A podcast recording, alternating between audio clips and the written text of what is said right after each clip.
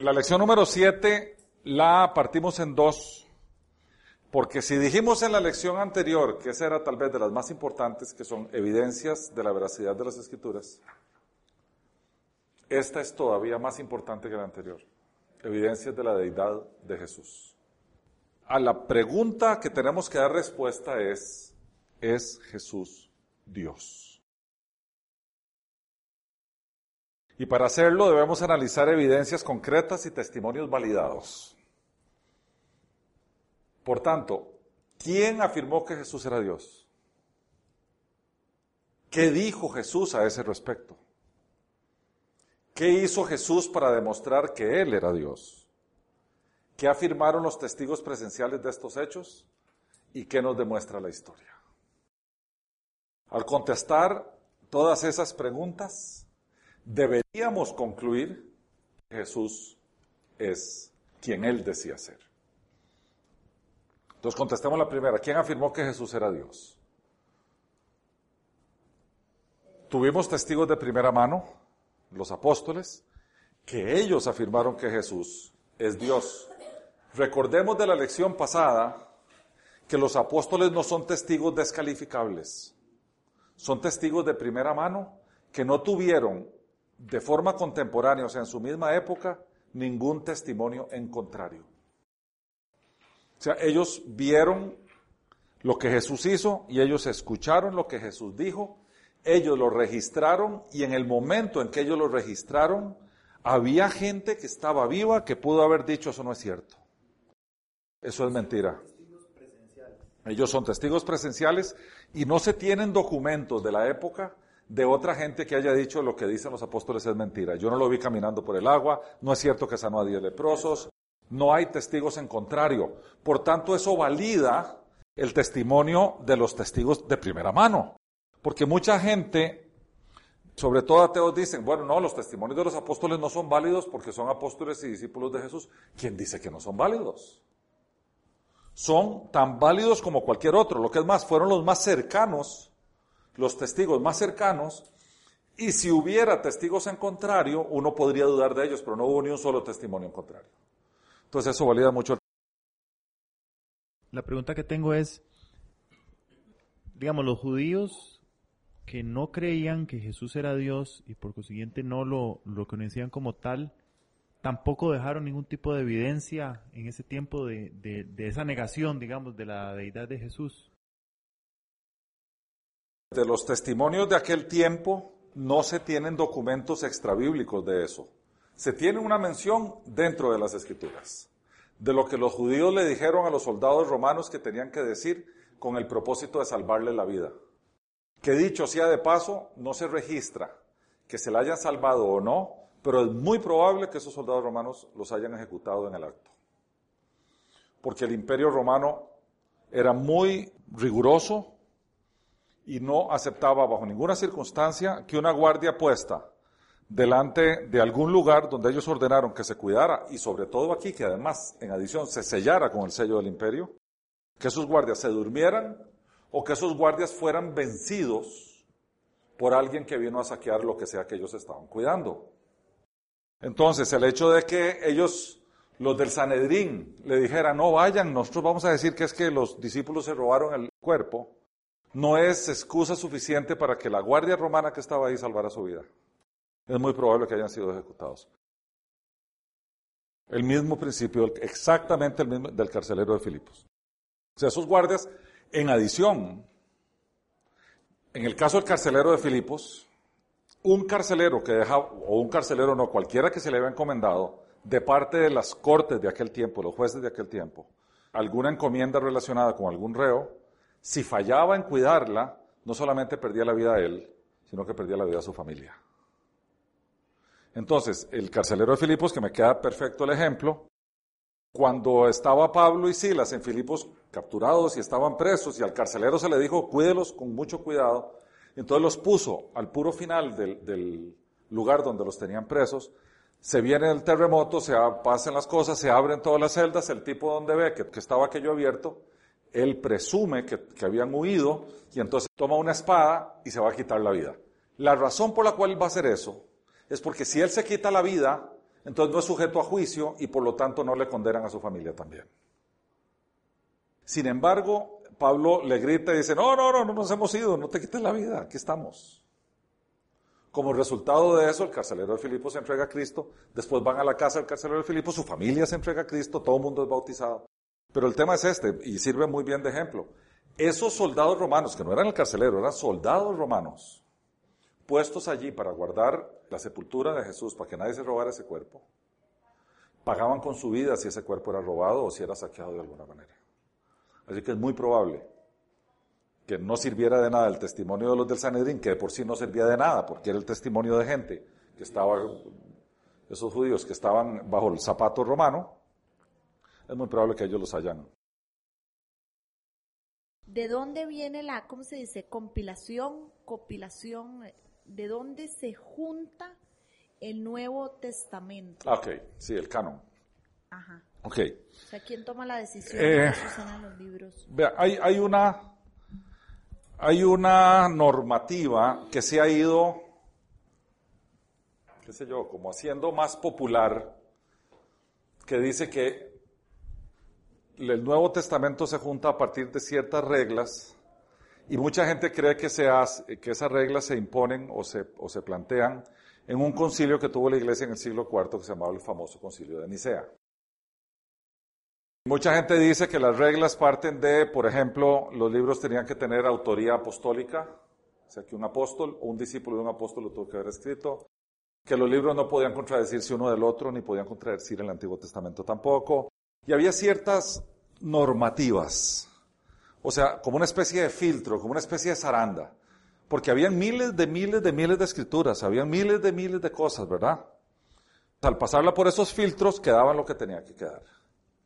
Sin embargo, hay una tendencia moderna que yo siento que es más sensata, que dice que el canon se empezó a formar a partir de que se empezó a formar la iglesia. Porque las iglesias de aquellos tiempos empezaron a tomar como escrituras lo que recibían de los apóstoles. Y entonces empeza- empezaban a formarse ellos, los- el testimonio de, digamos, de Juan, el Evangelio de Juan, ellos empezaban, acordémonos que ellos conocieron a los apóstoles, los apóstoles pasaron por ahí, o un discípulo de los apóstoles, entonces ellos tenían información y testimonio de primera mano. Cuando llegaban los escritos de ellos, ya sea en forma de cartas o de evangelios, ellos validaban lo que habían oído de primera mano contra el escrito que recibían. Y no solo recibían los escritos de los apóstoles, recibían un montón de escritos de aquella época. Entonces ellos mismos fueron filtrando. O sea, la iglesia de forma, no, no me gustaría llamarle costumbrista, pero sí, de hecho y no de derecho, fue formando el canon desde sus inicios. Después se oficializó y se compiló o se recopiló todos esos libritos, pero eso no quiere decir que no había canon desde antes. Los filtros siempre estuvieron, solo que se oficializaron. Ahora, no fue en el concilio de Nicea.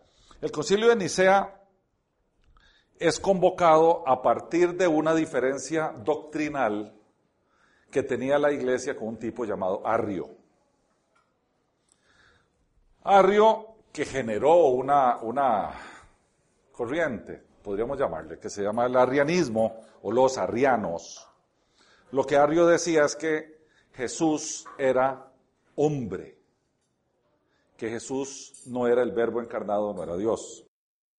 Y en aquel tiempo había otra corriente también, pero en contrario de Arrio, que eran los famosos gnósticos. Y los gnósticos decían al revés, que Jesús era Dios y nunca fue hombre. Que era nada más una imagen de lo que nosotros, de lo que la gente veía que era Él.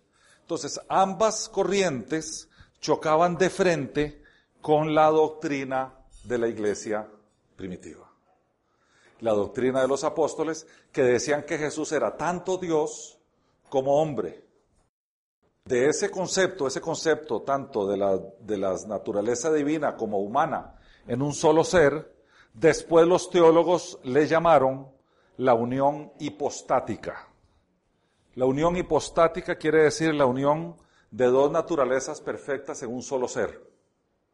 No es una sola naturaleza, Son dos naturalezas perfectas en un solo ser. Perfecto Dios, perfecto hombre en la persona de Jesús. Entonces, eh, zanjaron el tema en el concilio de Nicea, que si no me equivoco, tendría que verificarlo, pero si no me equivoco, fue convocado y dirigido por Constantino. Y determinan todos los obispos traídos de todos los lugares, determinan que el arrianismo tendría que ser desechado, lo califican como hereje y lo sacan de la iglesia. En eso termina el concilio de Nicea. Mucha gente cree que el canon del Nuevo Testamento se formó allí, pero no hay evidencia histórica que diga eso, ¿verdad? Mucha gente. Una pregunta. ¿Podríamos intuir que en ese momento se empiezan a desarrollar sectas como mormones, testigos de Jehová, por, por esas corrientes teológicas fuera, fuera del canon? Mormones y testigos de Jehová son bien contemporáneos a nosotros, ¿verdad? No son tan antiguos. Pero sí en aquellos tiempos se derivaron muchas sectas. Sí. Sí, sí, sí, sí. Uh, había miles de sectas, habían miles de escritos, todo el mundo escribía cosas. Eh. Era de verdad tiempos difíciles si uno no estaba cimentado en la fe. Aparecían evangelios apócrifos de Pedro, apareció uno de Tomás, apareció otro. Acordémonos que las escrituras no solamente tienen que ser históricas, sino que tienen que probarse que son inspiradas. Pueden haber documentos históricos que cuentan una historia correcta, mas no sean inspirados. Típicamente, los libros 1 y 2 de Macabeos del Antiguo Testamento, que la Iglesia Católica los da como deuterocanónicos, pero que el canon judío dice que no son inspirados. Pero son sumamente históricos. Hablan de la conquista de los macabeos, del templo, en las épocas de Antíoco Epífanes y todo aquel enredo. Son tremendamente históricos y vale la pena leerlos, dicho sea paso en el tanto y en el cuanto uno entienda que no son inspirados, pero sí son históricos. ¿Quién afirmó que Jesús es Dios? Evidentemente los testigos de primera mano, los apóstoles afirmaron que Jesús es Dios. Partamos del primero de ellos, Juan. Juancillo, el, el jovencillo que fue, era el discípulo, que él decía discípulo amado de Jesús y que era el más joven de todos los apóstoles.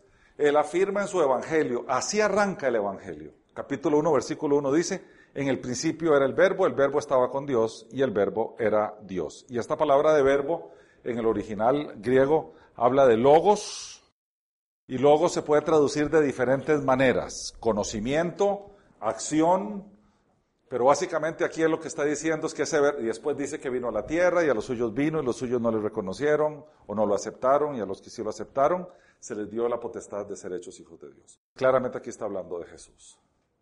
Pablo, Pablo en su carta a Romanos dicen, a ellos también pertenecen los patriarcas, de los cuales, según la carne, vino Cristo, el cual es Dios. Sobre todas las cosas, bendito por los siglos de los siglos. Amén. No dijo se parece a Dios, no dijo está al lado de Dios, no dijo se siente como Dios, claramente dijo el cual es Dios. Entonces Pablo también afirma eso. La palabra rema, que yo la he escuchado en algunos entornos religiosos, ¿qué significa? Vida. Se dice que la palabra es rema porque la palabra es viva. Se hace viva en vos, cobra vida en vos. ¿Verdad? Eso tiene un principio teológico interesantísimo. Si el que inspiró las escrituras fue el Espíritu Santo, y el Espíritu Santo es el que habita en el creyente, claramente el que inspiró las escrituras hace que esa palabra cobre vida en vos. Ese es lo que hay detrás del tema de rema. O sea, cuando vos estás genuinamente, tenés el Espíritu de Dios y lees la escritura, no se te hace desconocida, empieza a cobrar sentido. Y vos puedes leer un texto y hoy te dice algo, lo lees dentro de ocho días y te dice otra cosa. ¿verdad? Es como, como vivo ese texto, ¿verdad? ¿Quién afirmó que Jesús es Dios? Pedro también lo dijo. Dice en el famosísimo discurso, la primer prédica de Pedro, después de Pentecostés, cuando sale y se encuentra un montón de gente, judíos de un montón de lugares, y, los, y ellos decían que los apóstoles salieron balbuceando y hablando unas barbaridades, entonces decían que estaban borrachos. Dice, así lo consigna eh, eh, Lucas en el libro de los Hechos de los Apóstoles, que dice, Pedro dice, sepa pues ciertísimamente toda la casa de Israel, que a este Jesús, a quien vosotros crucificasteis, Dios lo ha hecho Señor y Cristo. Al oír esto se compungieron de corazón y dijeron a Pedro y a, los otros apóstoles, hermanos, ¿qué haremos? Pedro les dijo, arrepentíos y bautícese cada uno de vosotros en el nombre de Jesucristo para perdón de pecados. Y recibiréis el don del Espíritu Santo, era lo que estábamos hablando ahora. Porque para vosotros es la promesa y para vuestros hijos y para todos los que están lejos, para cuantos el Señor nuestro Dios llame. Este Señor no es diferente a este Señor. El Señor nuestro Dios llama. ¿Quién es este Señor? Este mismo a quien Dios lo ha hecho Señor y Cristo. Por tanto, Pedro afirma que Jesús también es Dios. Cristo quiere decir ungido, quiere decir enviado. Y el ungido y el enviado viene del Antiguo Testamento. Lo vamos a ver ahora más adelante en, en la lección de hoy. Él él mismo, al identificarse como el Hijo del Hombre, se está identificando como el ungido o el enviado, como el Mesías del cual David habló y el cual Daniel profetizó. Porque en el capítulo 7 del libro de Daniel, en la profecía de Daniel, se ve a un anciano dado en su trono y se ve a uno que es hijo de hombre que viene y le es dado toda potestad y todo poder. Entonces, a partir de ese momento, los judíos comprendían que el Señor, que el ungido, que el Mesías, que el Cristo iba a ser hijo de hombre. Jesús usa eso y él empieza a llamarse a sí mismo el Hijo del Hombre. Con eso Jesús se identificaba con el Hijo de Hombre del capítulo 7 del libro de Daniel. Recordemos cuando, cuando le dijo la mujer samaritana a Jesús, que ahora lo vamos a ver más adelante, ¿eres tú el que había de venir? ¿Eres tú el Cristo? Y Jesús se vuelve y le dice, sí, ¿Qué es lo que viene aquí? Seguidamente. Sí, Manuel. También Pedro afirmó cuando Jesús le pregunta, ¿quién, es, ¿quién soy yo? O sea, la base, digamos, de la fe, la afirmación de Pedro de que, que Él es... El Cristo, el Hijo del Dios el viviente. Hijo Dios viviente. Eso es una forma, ahí también está diciendo que es Dios. No. No. No, ahí le está diciendo que es el Cristo. Y Pedro en ese momento, ni los judíos, ni nadie tenía idea de que el Mesías era Dios hecho hombre. Eso no lo tenía nadie, absolutamente nadie claro. Ellos creían que el Mesías iba a ser un hombre enviado por Dios. Estaban acostumbrados a los profetas, y estaban acostumbrados a la historia de Elías, y estaban acostumbrados a eso. Entonces, ¿quiénes esperaban ellos en aquellos tiempos?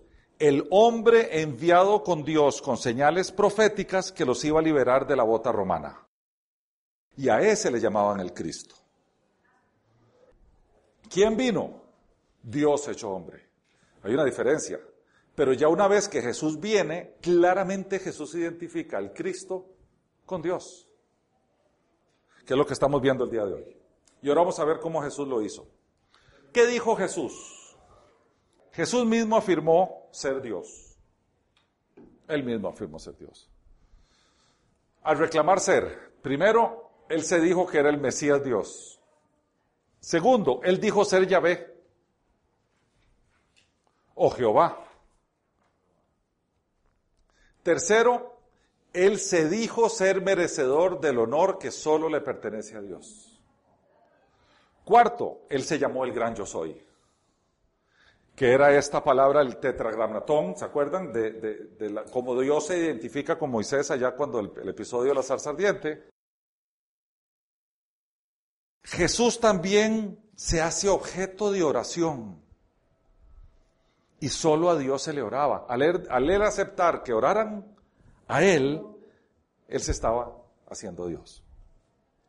También Él dice ser igual a Dios en autoridad.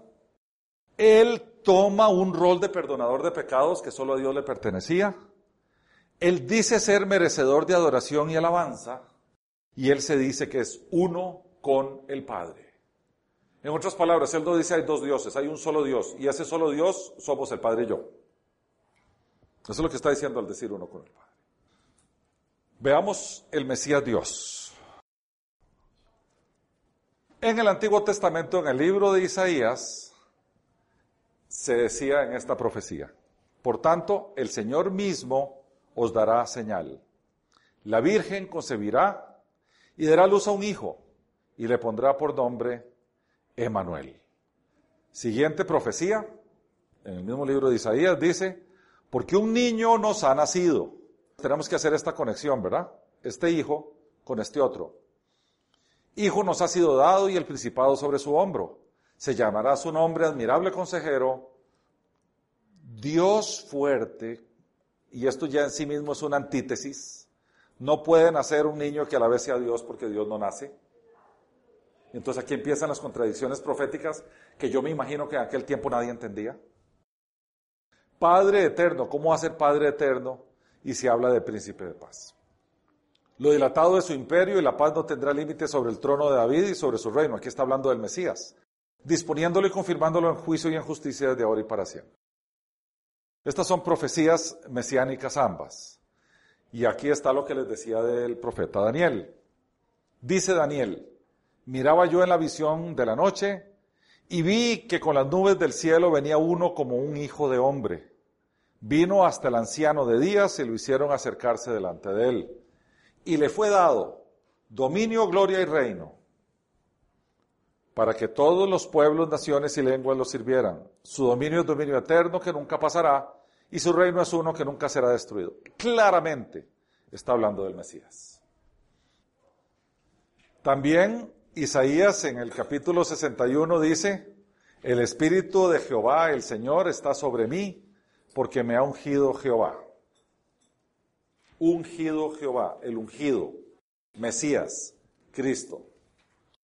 Me ha enviado a predicar buenas noticias a los pobres, a vendar a los quebrantados de corazón, a publicar libertad a los cautivos y a los prisioneros apertura de cárcel a proclamar el año de la buena voluntad de Jehová y el día de la venganza del Dios nuestro, a consolar a todos los que están de luto, a ordenar a los afligidos de Sión se les dé esplendor en lugar de ceniza, aceite de gozo en lugar de luto, manto de alegría en lugar de espíritu angustiado.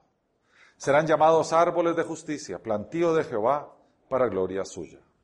Aquí describe ya no quién es el Mesías, sino lo que ese Mesías va a hacer.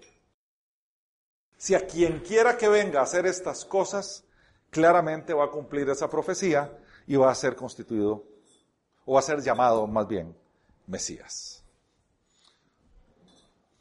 ¿Y qué fue lo que Jesús proclama? Estamos en el episodio del Señor con la mujer samaritana. Y le dijo la mujer a Jesús, sé que ha de venir el Mesías, llamado el Cristo. Cuando Él venga nos declarará todas las cosas. Y Jesús le dijo, yo soy el que habla contigo. O sea, claramente le está diciendo, yo soy el Mesías, yo soy el llamado del Cristo y yo soy el que va a declarar todas las cosas. Pero entonces él se identifica con la mujer samaritana como el Mesías. La pregunta que tengo es, ¿por qué es de creencia popular relacionar la palabra Cristo con la cruz. Hoy aprendemos que es que no tiene nada que ver, que es ungido, pero generalmente la sociedad creyente, entre comillas, cree que Cristo tiene que ver con la cruz y por ende cuando se habla de Cristo se habla, se habla del Jesús crucificado. Sí. eso es por fonética. Es por pura fonética. Suena a Cristo como a cruz. Es mera fonética. Y a mí me extraña que la gente no lo aclare. No lo aclare, ¿verdad? En el Evangelio de Marcos se consigna lo siguiente. Y esto es, estamos hablando del juicio de Jesús en casa de Caifás. Dice, pero él callaba y nada respondía. El sumo sacerdote le volvió a preguntar, ¿eres tú el Cristo, el Hijo del bendito? Y Jesús le dijo, yo soy y veréis al Hijo del Hombre, aquí se identifica de nuevo, ¿verdad? Como el Hijo del Hombre de Daniel, sentado a la diestra del poder de Dios y viniendo en las nubes del cielo. Así que claramente Jesús se identificaba en diferentes circunstancias o situaciones a lo largo de su ministerio público como el Cristo, como el Mesías. Él no, ese hecho no lo ocultaba. También vemos en el capítulo 4 del Evangelio de Lucas el episodio, hay, gente que dice que esta es la primera prédica o la primera manifestación en una sinagoga de Jesús. Lucas lo narra de la siguiente manera. Dice, vino a Nazaret, o sea, a su, comillas, pueblo natal, porque él nace en Belén, pero su vida entera la pasa en Nazaret. Y en adición, José y María vivían en Nazaret. Entonces Jesús regresa a Nazaret, dice, vino a Nazaret, donde se había criado. A mí me encanta Lucas porque Lucas va dejando pistas históricas en todo lo que él dice. Donde se había criado. Y el sábado, o sea, en el Shabbat, entró en la sinagoga, conforme a su costumbre, y se levantó a leer. Esto es muy especial. El hecho de que él se haya levantado a leer no era cualquiera al que le daban la escritura para leerla, no era cualquiera. Normalmente era a invitados solemnes o a gente del clero, ¿verdad? Rabinos. Aquí llama la atención que a Jesús se, se levantó a leer. Y dice, se le dio el libro del profeta Isaías. Hago énfasis aquí, él no tomó el libro del profeta Isaías. A él se lo dieron. Qué coincidencia. Y habiendo abierto el libro, halló el lugar donde está escrito. Ahí sí, Ahí se nota que le dan un libro y él lo toma, lo abre y se pone a buscar un texto que a él le interesaba leer. En la entrega del libro él no la eligió, pero el texto que iba a leer sí. Y vean lo que dice el texto. El Espíritu del Señor está sobre mí, por cuanto me ha ungido para dar buenas nuevas a los pobres, me ha enviado a sanar a los quebrantados de corazón, a pregonar libertad a los cautivos y vista a los ciegos, a poner en libertad a los oprimidos y predicar el año agradable del Señor. Este texto no les es familiar. Acabamos, acabamos de leerlo. Está en el libro del profeta Isaías. Y dijimos cuando lo leímos que eso configuraba, el que hiciera esas cosas iba a ser sellado llamado Mesías. Y aquí Jesús lo que hace es tomar el libro del profeta Isaías y lee este texto que acabamos de leer nosotros. Pero eso no es lo relevante, lo relevante es lo que sigue. Enrollando el libro, lo dio al ministro y se sentó. Es curioso, no hizo una sola palabra, no hizo una interpretación, no predicó un sermón, sencillamente lo enrolló y fue y se sentó. Lo curioso es que la gente se le quedó viendo a él, no al rabino. Dice, los ojos de todos en la sinagoga estaban fijos en él. Entonces comenzó a decirles, hoy se ha cumplido esta escritura delante de vosotros. En otras palabras, dijo, yo soy este que está aquí. Yo soy del que Isaías profetizó. Yo soy. Y todo el mundo se volvió loco. Esto que mencionabas vos, Manuel, vemos cuáles eran los requisitos para Mesías. Y ahora vamos a leer en el mismo Evangelio de Lucas un episodio que a mí siempre me ha llamado la atención. De acuerdo a lo que Jesús afirma, el hombre el profeta más importante de la historia del judaísmo y del cristianismo, el más importante de todos, fuera de Jesús, ¿quiénes dirían ustedes que es? Jesús dice, Jesús dice Juan el Bautista. Jesús dice que no ha nacido de mujer un profeta como Juan el Bautista. Y resulta que Juan el Bautista estaba preso, estaba preso y Juan el Bautista con todo su ministerio profético, el que iba a allanar el camino del Mesías, el que pasó en el desierto comiendo langostitas, el que andaba vestido con piel de camello, todo ajado y todo añejo y con esos sacrificios tremendos, por ser leal a la ley, estaba en la cárcel. Y de repente Juan tiene una duda y dice, ay, pero será mi primo el Mesías.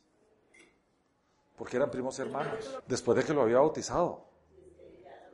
Será mi primo.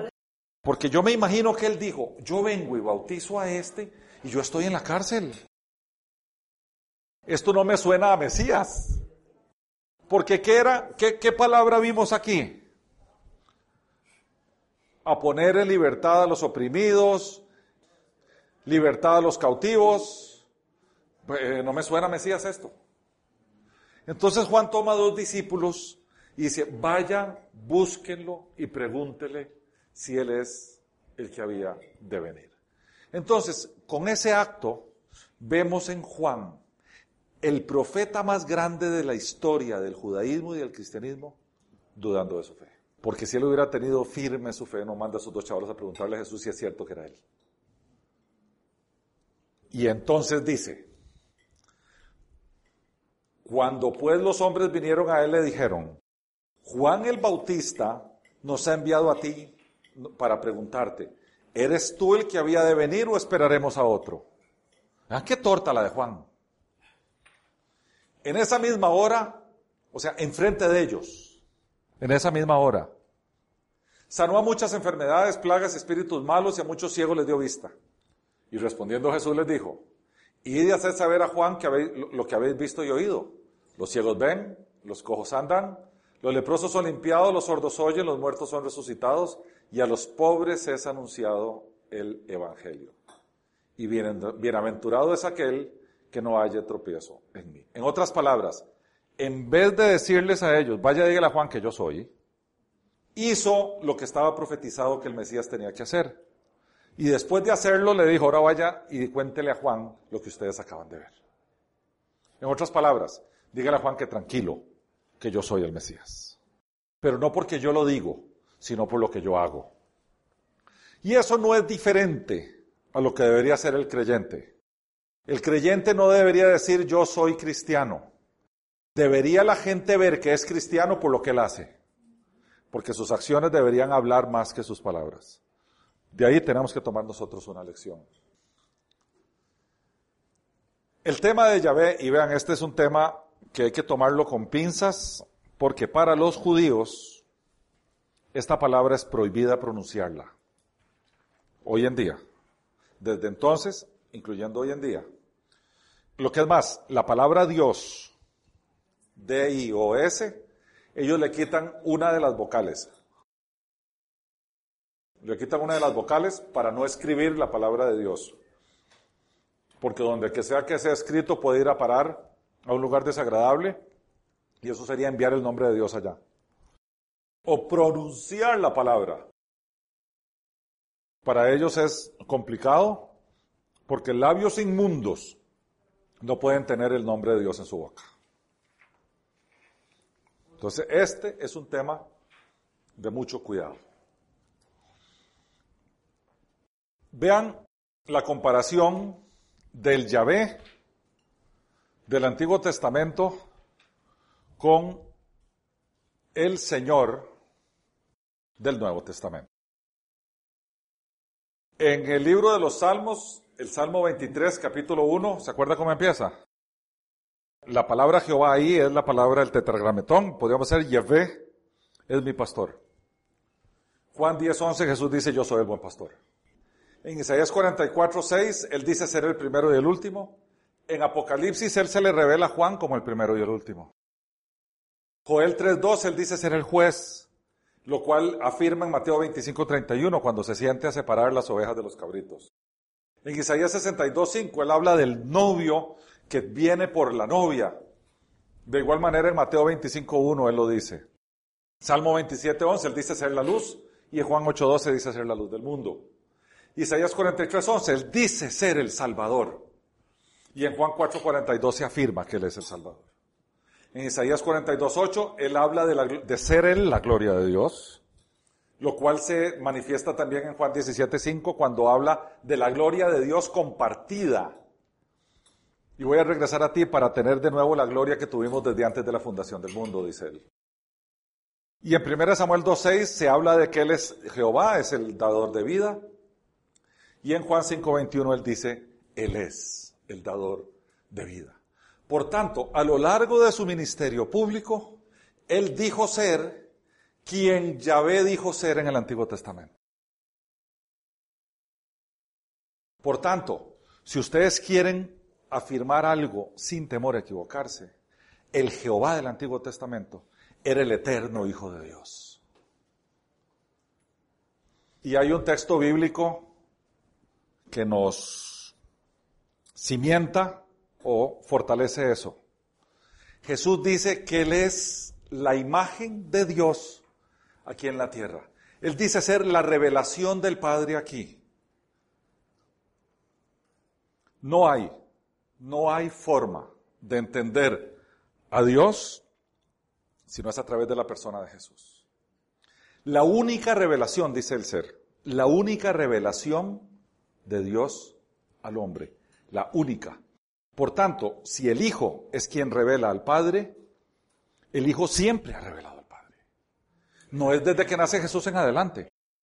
Él es, cada vez que ustedes lean Jehová en el Antiguo Testamento, entiendan que la única revelación de Dios a los hombres es el eterno Hijo de Dios. Que no es sino hasta que nace de María que se hace Jesús. Pero Él, él es preexistente y eterno como Hijo de Dios que entra en existencia humana a partir de que nace de María. En otras palabras, Jesús no es eterno. Jesús es eterno desde el, desde el momento que nace para adelante. Pero Jesús tuvo nacimiento. O sea, desde el momento que nace para atrás no existía un Jesús. El que sí es eterno es el Hijo de Dios. El eterno Hijo de Dios, que decide hacerse hombre y a partir de que se hace hombre, arranca la nueva figura que le hemos llamado la unión hipostática, Jesús, que es Dios y que es hombre. La naturaleza divina ha sido eterna, no ha tenido origen, pero la naturaleza humana tuvo origen ese día que nació de María. Esto, vean, esto es, esto, esto no es a cualquier público al que se les puede explicar esto porque a la gente se le hace un enredo. Se le hace un enredo. Pero el, el, Hijo de Dios no empezó a tener existencia el día que se encarnó en Cristo.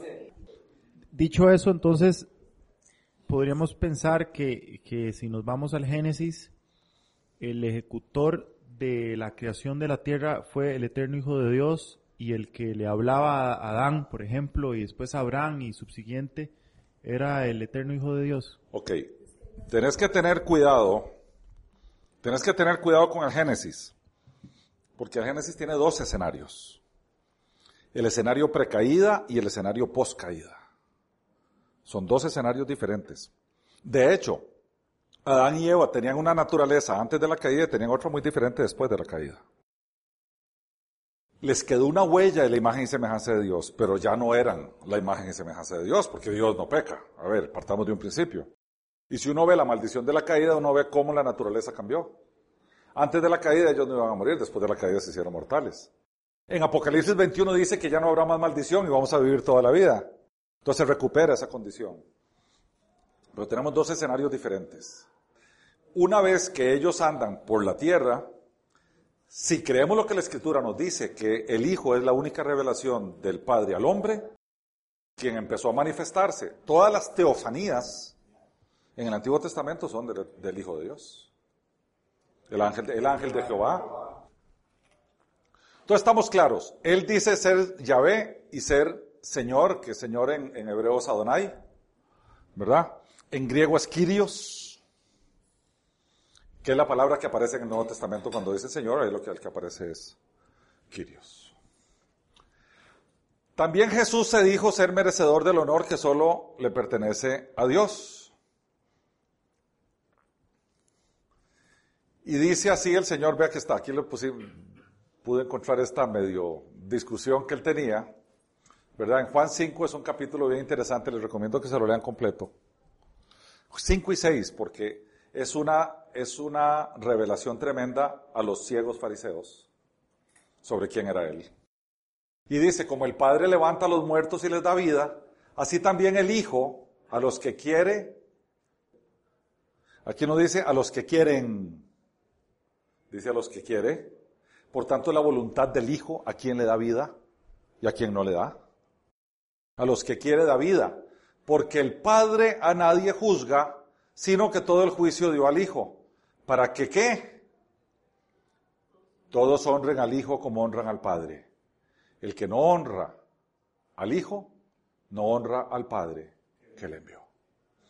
Entonces Él se hizo sujeto de honra tanto como Dios recibía honra. Entonces al Él decir, mi honra tiene que ser la misma que la honra de mi Padre, está diciendo somos uno honrennos. Y eso déjenme decirles una cosa, le costó la vida. Le costó la vida. Porque en el ambiente judío de aquellos tiempos eso era una blasfemia de la más extrema, que se pagaba a pedradas. Perdón que no te contesté tu pregunta de la creación. El Evangelio de Juan, a mí me encanta ver la correlación que tiene con el Génesis. Juan empieza como el Génesis empieza. Lo que más, usa las mismas palabras. El, libro del Génesis en, hebreo, en la Torá, en la Biblia judía, se llama Bereshit. Bereshit quiere decir en el principio. No se llama el Génesis, se llama Bereshit, que en, hebreo quiere decir en el principio. ¿Cómo empieza el Génesis capítulo 1, versículo 1? A ver si se acuerdan. En el principio creó Dios los cielos y la tierra. Así empieza la Biblia. ¿Cómo empieza el Evangelio de Juan? Capítulo 1, versículo 1. En el principio era el verbo, y el verbo era con Dios, y el verbo era Dios.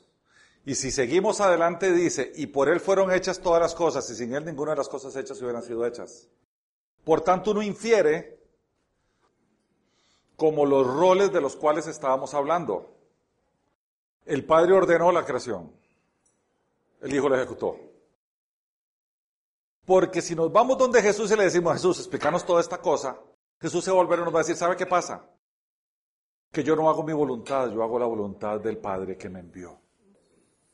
Entonces, en su... A ver, y esto no quiere decir que la figura del Hijo es más baja que la figura del Padre, en modo alguno. Ni quiere decir que no son iguales en autoridad, en deidad, en eternidad, en soberanía, en poder, en omnipresencia, en omnisciencia y todos los atributos completitos que tiene el Padre los tiene el Hijo.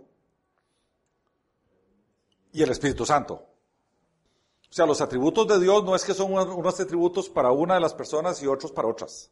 Son todos iguales. Solo que en su función, su manifestación, su revelación, por así decirlo, se nota que hay como, como roles, digámoslo así. Porque uno ve que el Espíritu Santo revela a Cristo y uno ve que Cristo revela al Padre. ¿Verdad? Ellos se revelan entre sí. ¿Verdad? Entonces hay que tener mucho cuidado cuando entendemos este tema de la Trinidad. Ni son tres dioses, ni es un solo ser con tres cabezas. No es que hay mucha gente que ha dicho eso. Son tres manifestaciones, son consustanciales, son de la misma sustancia. Es el mismo ser en tres manifestaciones diferentes. Ok, ahora vamos al gran yo soy, que este es todo un tema. Los hebreos lo entienden perfectamente, nosotros los occidentales no tanto. Y vamos a recordar el famoso texto cuando Moisés, y hay gente, hay gente que omite este detalle, pero a mí me gusta recordarlo. Moisés tenía 80 años de edad en ese momento. No era ningún chiquillo. Tenía 80 años y en aquel tiempo 80 años no eran cajeta. Él sale de Egipto a los 40, es llamado a los 80 y muere a los 120. Y estaba Moisés pastoreando, porque él era pastor, en las colinas de Madián, y va caminando por ahí y ve esa salsa, ese arbusto que se estaba quemando sin quemarse. Y se acerca y oye una voz que le dice, ¿sabe qué, Moisés? Primero quítese las sandalias porque este terreno que usted está pisando, santo es. Lo segundo es que yo quiero que usted vaya. He escuchado los lamentos de mi pueblo y ahora quiero que vaya y me lo libere de allá de la esclavitud de, de, de Faraón. Entonces Moisés responde a Dios, dice el texto. ¿Quién soy yo para que vaya al Faraón y saque de Egipto a los hijos de Israel? Yo creo que Moisés no la tenía clara de a quién le estaba hablando. Porque si él la hubiera tenido clarita, él dice, sí señor, y dame de vuelta y se va. No la tenía clara. Dios le respondió, yo estaré contigo. Y esto te será por señal de que yo te he enviado. Cuando hayas sacado de Egipto al pueblo, serviréis a Dios sobre este monte. Dijo Moisés a Dios, si voy a los hijos de Israel y les digo, Jehová, el Dios de vuestros padres, me ha enviado a vosotros, me preguntarán, ¿cuál es su nombre? Y entonces, ¿qué les responderé? Respondió Dios a Moisés, yo soy el que soy. No dice yo era, no dice yo seré, dice yo soy. Y añadió, así dirás a los hijos de Israel, yo soy, me envió a vosotros.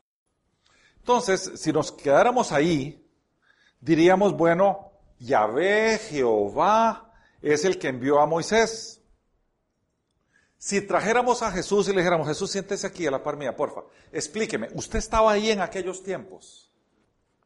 Vamos a ver en el Evangelio de Juan, capítulo 8, qué responde Jesús. Dice, en la discusión con los fariseos que está aquí abajo, ¿eh? si yo me glorifico a mí mismo, mi gloria nada es. Mi Padre es el que me glorifica, el que vosotros decís que es vuestro Dios. Vosotros no lo conocéis, yo sí lo conozco. Y si digo que no lo conozco, sería mentiroso como vosotros. Pero lo conozco y guardo su palabra. Abraham, vuestro padre, se gozó de que había de ver mi día y lo vio y se gozó. Y aquí sí que se les hizo un cortocircuito a estos de aquí. ¿Cómo? le dicen. Abraham, ¿cómo va a, haber, haber visto tu día? ¿Verdad? Y entonces le dijeron los judíos, ¿aún no tienes 50 años y has visto a Abraham? Y Jesús les dijo, de cierto, de cierto os digo, antes que Abraham fuera, ¿cómo se identificó él aquí? Con el quién, con el yo soy de, de, del Éxodo, ¿verdad? De la zarza ardiente. Por tanto, si a Jesús le preguntáramos aquí, Jesús, vení, explícame una cosa. ¿Quién se reveló a Moisés allá en la zarza ardiente? Y Jesús se volvería y te diría, mijita, yo soy.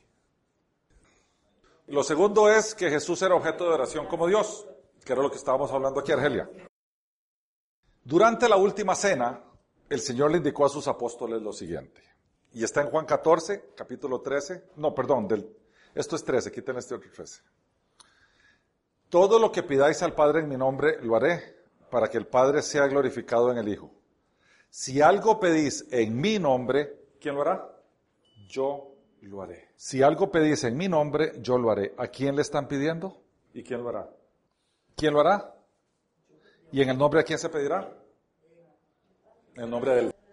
Yo lo que los invito a ustedes es a que no sean religiosos. Por lo tanto, pedirle a Jesús y pedirle al Padre es igual, porque son uno. En otro texto Jesús dice, si algo le pides al Padre en mi nombre, Él lo hará. Y aquí dice, yo lo haré. Así que formalidades religiosas de oración no sustituyen para nada una oración, una conversación reflexiva con Jesús o una conversación reflexiva con el Padre o una conversación reflexiva con el Espíritu Santo. Lo que sí tenemos que comprender es que cuando los discípulos le dijeron al Señor, Señor, ¿por qué no nos enseñas a orar? Él les dijo, bueno, eh, primero les dijo, no sean hipócritas como los fariseos y después les dijo, no sean mecánicos con vanas repeticiones como los gentiles. Por tanto, nuestra oración no puede ser hipócrita, tiene que ser auténtica. Y nuestra oración no puede ser mecánica, tiene que ser reflexiva. Entonces, reflexionemos y seamos auténticos y cada vez que vamos a orar al Señor, nuestro corazón tiene que estar abierto y nuestra comunicación tiene que ser muy racional y muy auténtica. Y si usted le ora a Jesús, al Espíritu Santo, al Padre, le está orando al mismo Dios. No es tanto la formalidad o la liturgia de la oración como al ser que se le está orando. Ahora, si Jesús a nosotros nos dijo, ¿sabe qué? Yo soy la imagen del Padre en la tierra, de Jesús, pues yo voy a caminar con Él. Porque, a ver, tengo que confesarles algo. Una vez yo tuve una crisis de fe pavorosa, porque intentaba comprender a Dios y se me fue esfumando y, se me hizo como un todo y un nada. Dentro de ese y me acordé de la palabra donde Jesús dijo, yo soy la imagen del Padre, yo soy la... Y Pablo dijo, él es la imagen del Dios viviente. Y en el libro de Hebreos dice que él es la imagen del Dios. Y dije, pero ¿para qué tengo que andarme imaginando al Padre? Si se reveló a través del Hijo. Entonces de vuelta la figura de Jesús aquí y todo se resolvió. Porque uno a veces como que queriendo como saber más le pierde la huella a Jesús. Y acordemos que la Biblia trata de Jesús, ¿ah? es la revelación de Dios, de Dios a los hombres. Él lo dijo. No nos compliquemos y sigamos en la revelación de Dios a los hombres, ¿verdad? Bien, él dijo ser igual a Dios en autoridad también. Poco antes de ascender a los cielos, el Señor le indicó a sus apóstoles lo siguiente. Dice, Jesús se acercó y les habló diciendo, toda potestad, todo poder, toda autoridad me es dada no solo en la tierra, también en los cielos. O sea, Él tiene absolutamente toda autoridad en los cielos y en la tierra. Y así lo dijo, y así lo indicó. Él también es perdonador de pecados y recordemos que en el, en, el judaísmo al cual Jesús pertenecía, solo podía perdonar pecados Dios, que era contra quien se pecaba. Yo siempre pongo un ejemplo cuando vamos a una charla relacionada con estas cosas. Si yo agarro esta silla y le ruego a Felipe con la silla y voy donde Magda y le digo, perdón Magda, es que le tiré la silla a Felipe encima. Magda también me va a decir, ¿pero por qué me decís a mí? Anda, decirle a Felipe. Con Dios es igual. Uno peca contra Dios, el único que tiene potestad de perdonarlo a uno es Dios. Nadie más. Entonces, Jesús se dijo ser perdonador de pecados. Y es interesante, hay varios textos, aquí hay un par. Cuando Jesús estaba en casa de un fariseo, imagínense, el conocedor de la ley, el purista de la ley, la gente que era considerada como la gente buena a la cual hay que parecerse, una mujer que le llaman ahí pecadora y mucha gente ha especulado acerca de este pecadora. Hay unos que dicen que es una mujer adúltera, hay otros que dicen que era una prostituta. Se acerca y le unge sus pies. Ante el disgusto del fariseo, porque el fariseo piensa, si este fuera quien dice ser, él sabría quién. Piensa, ni siquiera dice, piensa. Y Jesús lo toma ahí. El Señor dijo, dice, entonces mirando a la mujer, dijo a Simón, Simón era el fariseo,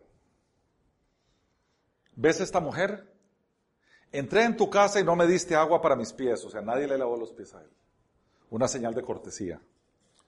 Pero ella ha regado mis pies con lágrimas y los ha secado con sus cabellos. No me diste beso, que era el ósculo, que era también un beso de bienvenida. Pero ella desde que entré no ha cesado de besar mis pies. No ungiste mi cabeza con aceite, que era una costumbre del anfitrión de aquel tiempo, porque acuérdese el polvazal y la cosa y todo lo que había en aquel momento, entonces se ungía con aceite como una muestra de, de buen anfitrión, digámoslo así. Pero ella ha ungido con perfume mis pies. Por lo cual te digo que sus muchos pecados le son perdonados, porque amó mucho. Pero aquel a quien se le perdona poco, poco ama.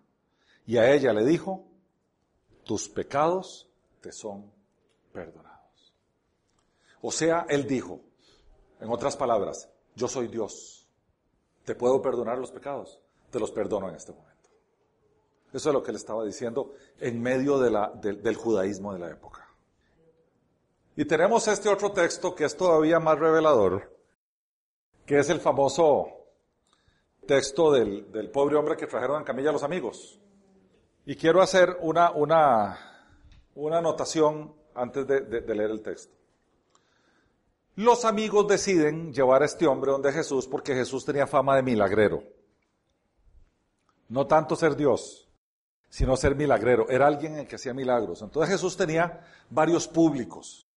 Siempre lo seguían multitudes porque era espectacular aquello. Esas multitudes que vieron el espectáculo y vieron el show y les encantaba el show, fueron las mismas multitudes que decían, oh sálvanos, cuando iba entrando a Jerusalén en el pollino, y fueron las mismas que gritaron crucificar. Las mismas multitudes.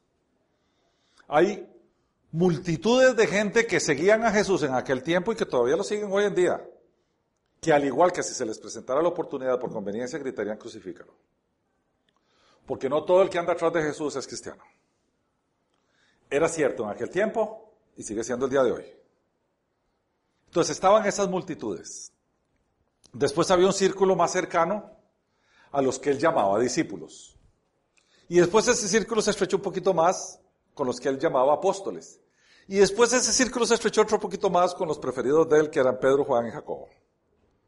Que en los momentos íntimos y críticos eran los que estaban con él. Y él llamaba.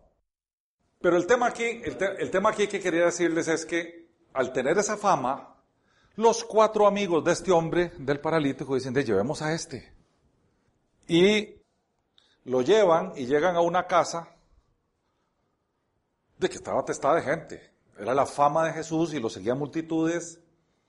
Entonces ellos deciden abrirle un hueco al techo y bajar al amigo y imponérselo a Jesús así desde arriba.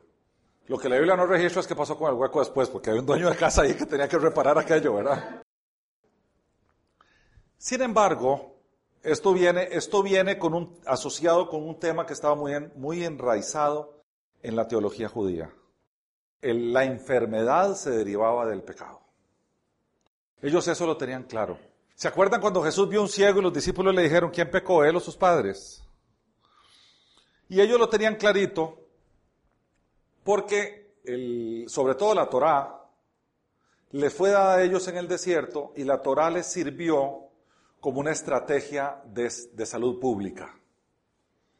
Si uno analiza los mandatos de lavado de manos, de no tocar cadáveres, de un montón de cosas, de no comer cerdo, por ejemplo, y todo ese montón de cosas, uno se da cuenta que detrás de la ley lo que había también era salud.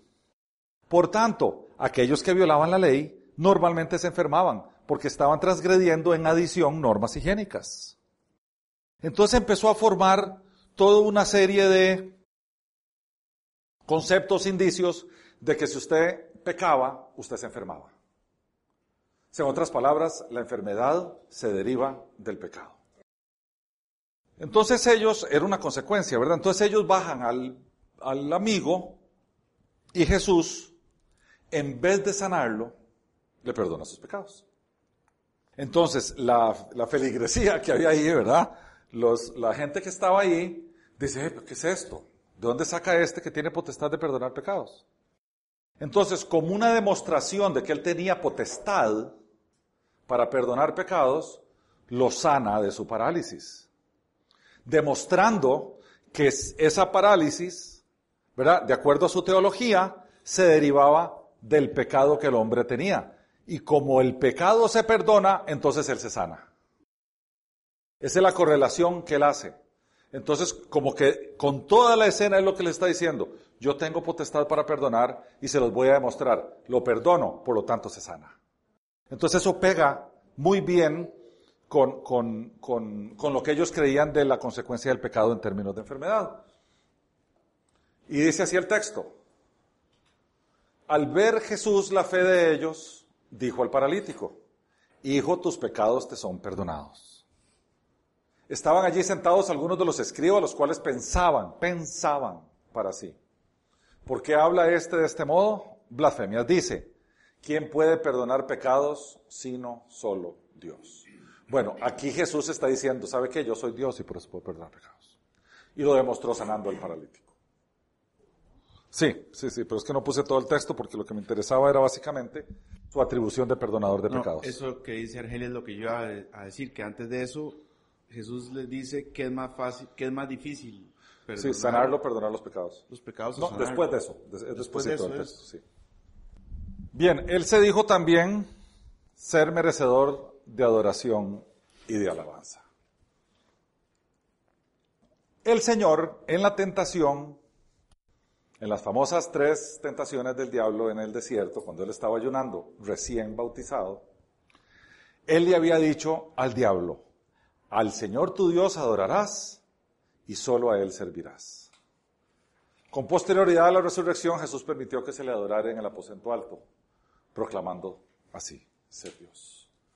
Y dice así, pobrecito Tomás, y ahora yo les voy a, quiero limpiar el nombre de Tomás un poquitico. Dice, luego dijo Tomás, pon aquí tu, ¿se acuerdan que Tomás había dicho, si yo no meto el dedo en la llaga, si no veo tal cosa, no voy a creerles? Le aparece el Señor de nuevo y dice, pon aquí tu dedo y mira mis manos. Acerca tu mano y métela en mi costado y no seas incrédulo, sino creyente. Y entonces Tomás respondió y dijo, esto es una señal de alabanza de adoración. Señor mío y Dios mío. Y Tomás no se equivocó al decirle Adonai y al decirle Yahvé. No se equivocó. Desagravio para Tomás. De lo que registran las escrituras, esto fue lo único medio turbio que hizo Tomás. Cuando Jesús iba a ir a, resucitar a Lázaro, todo el mundo dijo, no vayas, no es que te están persiguiendo los fariseos y te van a matar. Y Jesús dijo, no, yo voy. Y solo uno de los discípulos dijo, yo voy con vos. No me importa mi futuro ni mi destino. Yo voy con vos. El único valiente, ¿quién fue? Tomás. Entonces yo preferiría llamar a Tomás Tomás el valiente que llamarle Tomás el incrédulo. En esa, en, en esa incredulidad de Tomás, el reconocimiento de alabanza y adoración como Señor y Dios Sin en duda. la escritura. Entonces es, es una, es una forma de confirmar con esa incredulidad el Señor diciendo soy, soy, soy Dios y Señor. Inclusive la tradición dice que Tomás, después de que Jesús asciende a los cielos y ellos se dispersan, dice la tradición, no estoy diciendo nada que sea súper cierto, Tomás bajó a Etiopía y, a y él le tocó evangelizar por ahí para abajo, dice la tradición, no sé. Y Jesús afirmó ser uno con el Padre.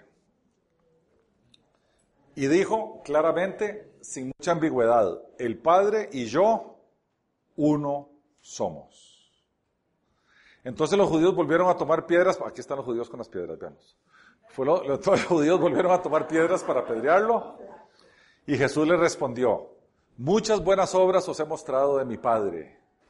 ¿Por cuál de ellas me apedreáis? Le respondieron los judíos diciendo, por buena obra no te apedreamos, sino por blasfemia, porque tú, siendo hombre, te haces Dios. Si a Jesús no se anduvo con remilgos, él claramente dijo quién era él. Por tanto, Jesús y los testigos presenciales, los apóstoles, afirmaron sin duda que Él es Dios. Y hoy terminamos aquí. Oramos. Señor nuestro, hoy Señor nos ha tocado acercarnos a tu deidad. Nos ha tocado, Señor, acercarnos también a tu humanidad. Acercarnos al eterno Hijo de Dios hecho hombre, en la persona de Jesús de Nazaret.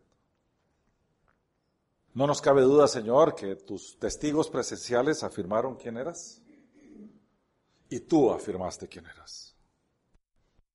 Y nosotros hoy, Señor, te rendimos a ti alabanza y adoración, así como hizo Tomás. Nos acercamos a ti, Señor, como nuestro Dios, como nuestro Salvador, como nuestro Mesías, como el Cristo, como Yahvé, como el gran yo soy. Jesús, gracias por ser quien eres y gracias por revelarnos, Señor, la deidad a nuestras vidas. Te damos gracias también por la oportunidad de juntarnos, Señor, en este lugar para hablar de ti, aprender más de ti y que todo esto que estamos aprendiendo, Señor, podamos llevarlo a otras personas que tú ya tienes predispuestas, Señor. Que yo, tú ya sabes quiénes son por nombre y que los preparas, Señor, para que cuando llegue el momento podamos ser testigos de ti. A nosotros nos bendices abundantemente, Señor. Cada vez que nos acercamos y estudiamos de ti, leemos de ti y hablamos de ti. Bendícenos, Señor, como nos bendices. Bendice nuestras familias. Bendice este lugar que amablemente nos has puesto tú, Señor, y has puesto en el corazón de, de las personas responsables que nos facilitan, Señor, el estar aquí. Y sobre todas las cosas, Señor, bendecimos tu nombre. Alabamos tu nombre, Señor. Proclamamos, Señor, que todo lo que somos y hacemos es para tu gloria. Solo para tu gloria. Porque tú eres el único ser, Señor. El único. En el cielo, en la tierra y debajo de la tierra. El único ser digno de adoración y de alabanza. A ti, Señor. Sea la gloria por siempre. Amén.